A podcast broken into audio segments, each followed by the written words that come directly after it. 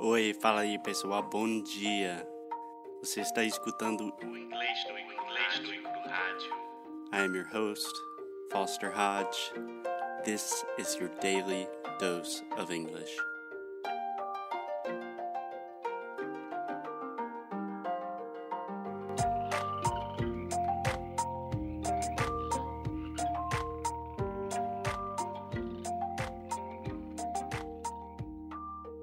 Hey, hey, good morning, everyone. How are you? How are you, Alexia?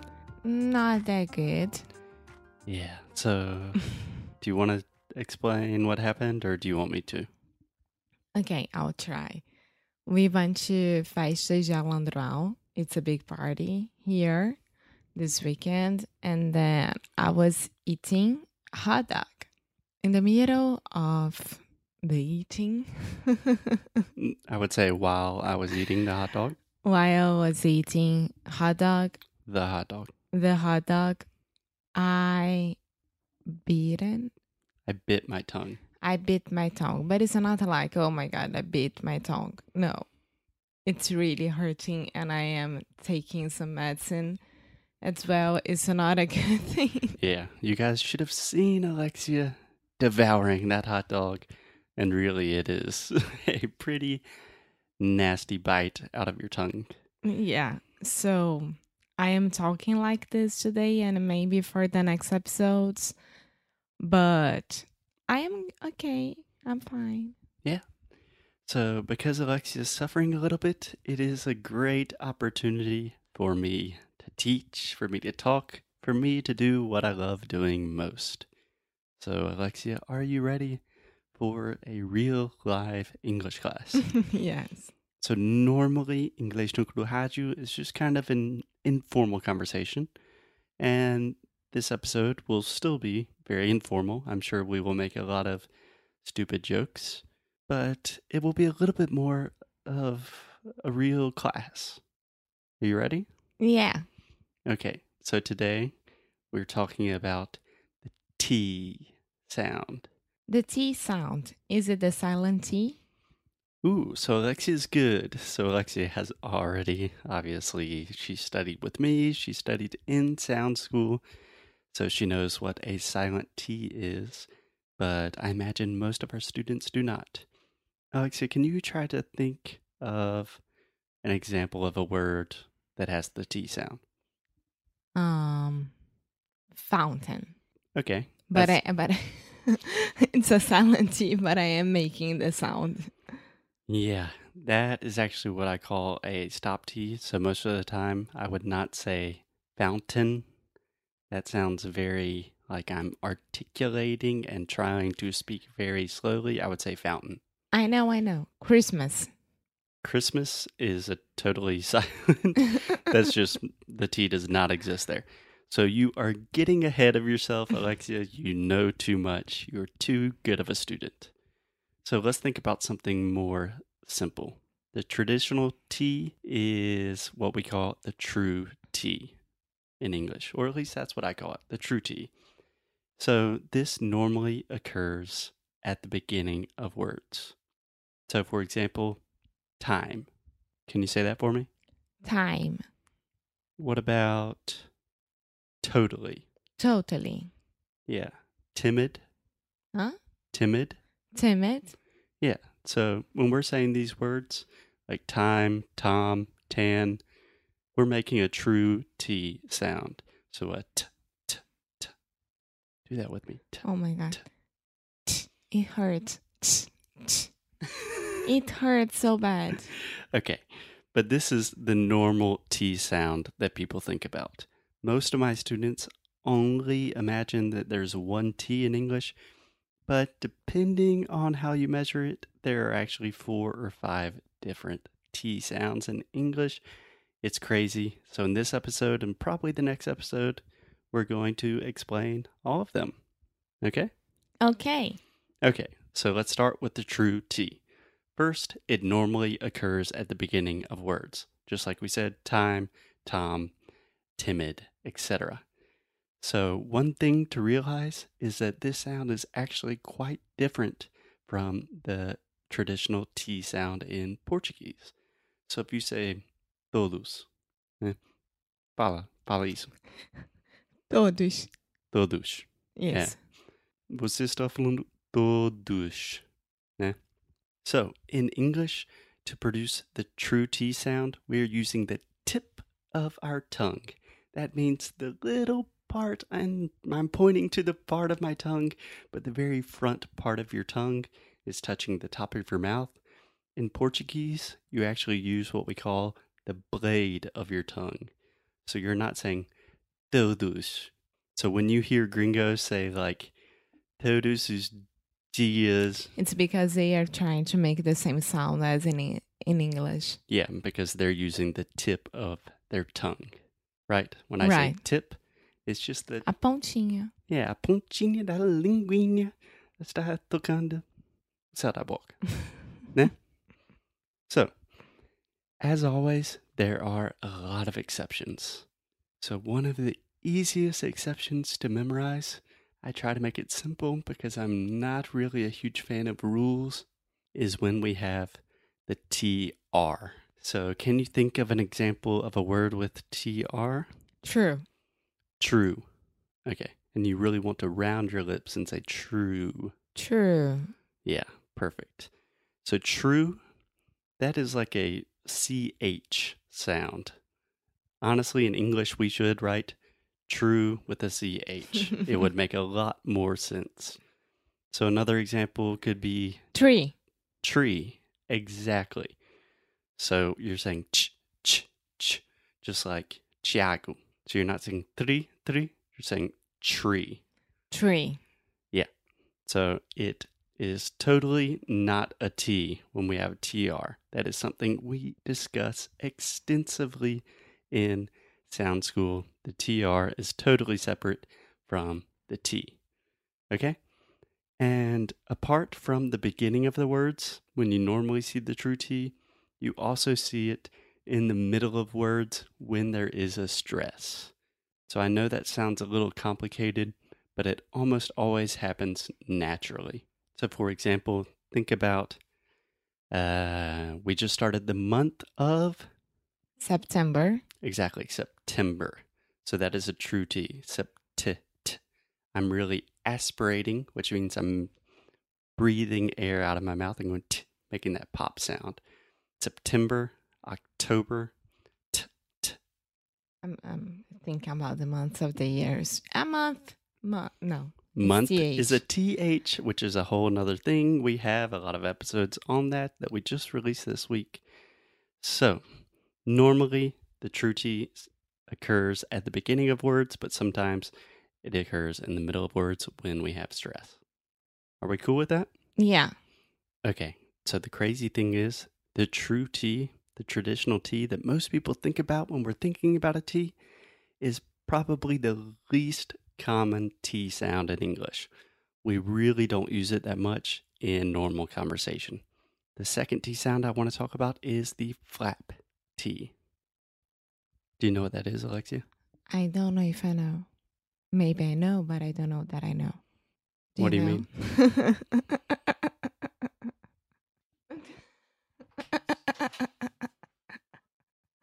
okay, you guys, did you hear this? this is Walter in the middle of the podcast. he really needed to go to the bathroom. she, she, she, to pee. We interrupt our program to bring you this important message. I love you. Now, back to our show. Okay, we are back. Guess who's back? Back again. Talking about the flap T. Okay, Alexia. Shade is back. Like I said, the true T is not that common. A much more common sound in English is the flap T. Alexia was very ambiguous if she knows what that means or what that doesn't mean. So, the flap T, you really do not want to think about it as a T sound. Remember, we're talking about sounds, not letters on a written piece of paper, but we're talking about the sounds. So, it's much easier for Brazilians to think about this as an R sound, like an R in the middle of a word. For example, uh, para. Okay. I know a lot of times Brazilians say pra, pra, same thing, but if you say para, puro, Beauty. Para peripiripurupuru. Exactly. So when you are doing that, your tongue is just tup touching the top of your mouth really, really fast. And it's just a quick little tap. Yeah. Para peripiriporupuru. Yeah. So say puru. Puru. Perfect. Perfect. Now, for example, say the word mm, gotta. Huh? Gotta. Yeah. I gotta get going. Huh. Exactly. So the flap T occurs a lot with contractions, like I got a lotta. I got a lot of. Yeah. So this is a difficult sound for when Americans are learning Portuguese or Spanish. They want to think about the R as like an American R. So they say like eu vou para a praia. So I remember my Spanish teacher just remembered the phrase got a lot of butter. got a lot of butter. Exactly. So if you say that really fast, got a lot of butter, Got a lot of butter. That is the flap T. That is much more similar to a Portuguese R, right? Yeah. Okay, so let's practice this with some words. Alexia, I will say a word in Portuguese and I want you to say it in English, okay? Okay. Cidade. City. Exactly. So what did you say? City. Yeah, you did not say city. City. Yeah. If you say, oh, it's a very beautiful city. City would be British. Yeah, I don't even know if that would be British, but for an American speaker and most English speakers, that sounds very strange. City. Yeah, if I talked to one of my friends and I said, "Hey, I'm visiting your city today," they would think like, "Oh, it's Foster. Is he okay? What's wrong with him?" and another example, when I said a beautiful city, Beautiful. mm-hmm. Say that one more time. Beautiful. Beautiful. Exactly. So you're not saying beautiful. Ah, essa é a diferença. Beautiful e beautiful. Beautiful. Exactly. 99.9% of all English speakers will say beautiful. Beautiful. So that is, again, the flap T. Uh, can you say political? Political. Perfect. Perfect. So I'm not saying political, Political. I'm saying political. Exactly. That's what I'm talking about. I didn't know that I know that I you didn't know I didn't that you know. knew. I I didn't know that I knew what a flap T was. Yeah. Is. Was or is, still is, will always be, at least for the near future. So it is a very good thing to realize. Let's try with one more phrase that I know a lot of people struggle with. Can you say the phrase Little Italy?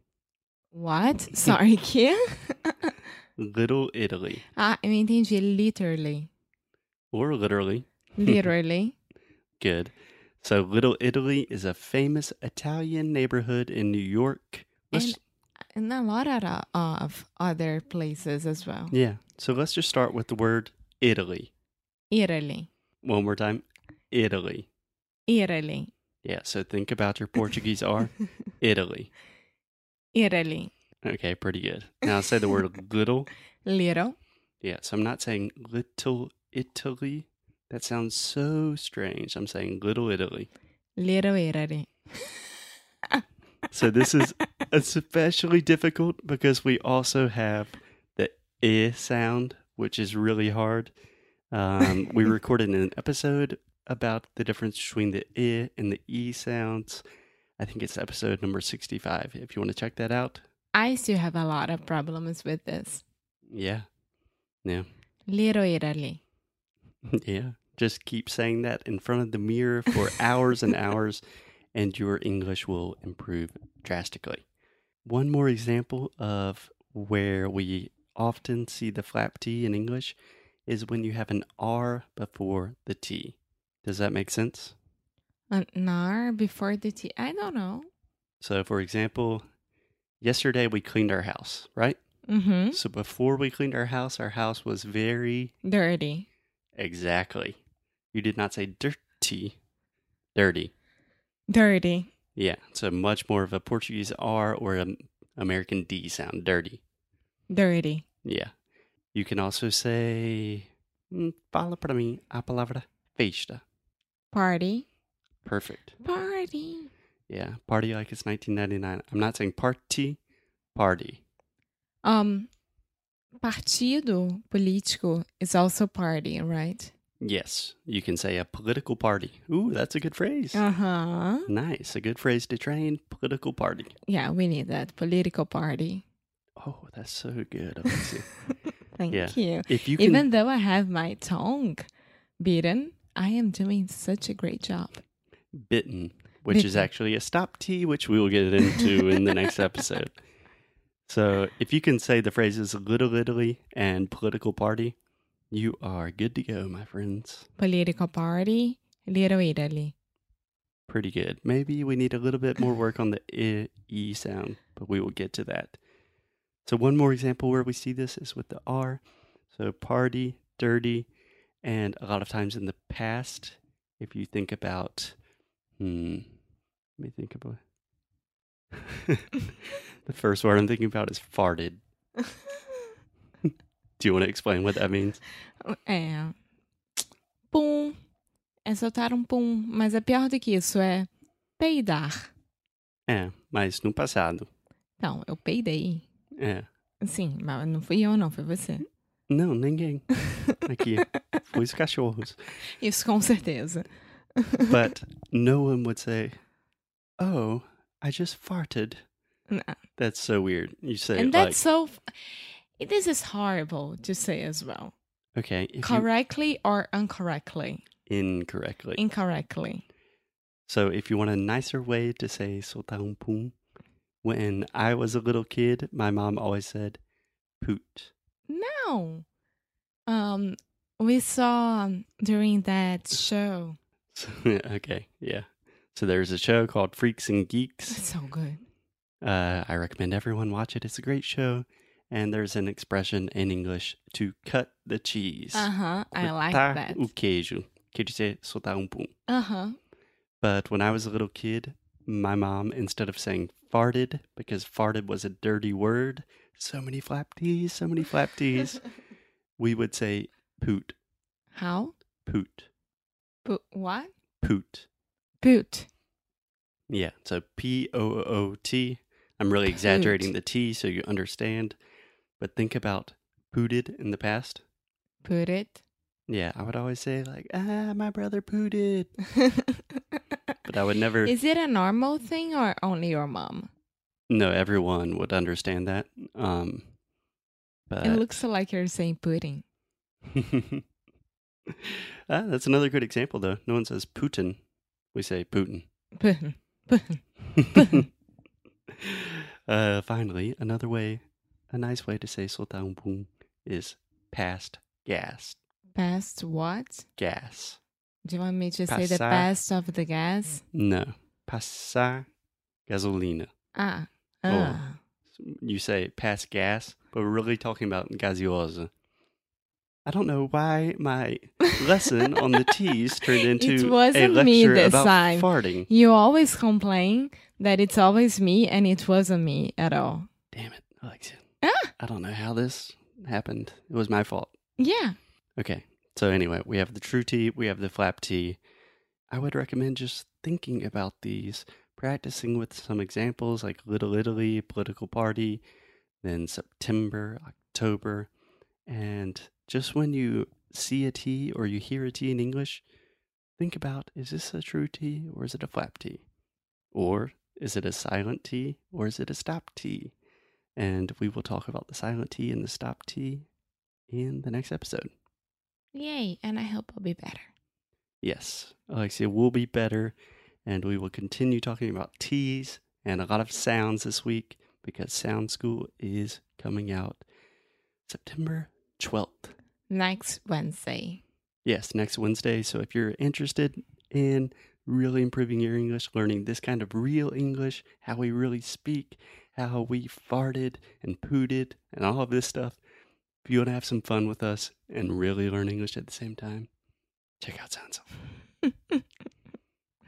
Okie dokie. Okay, bye guys.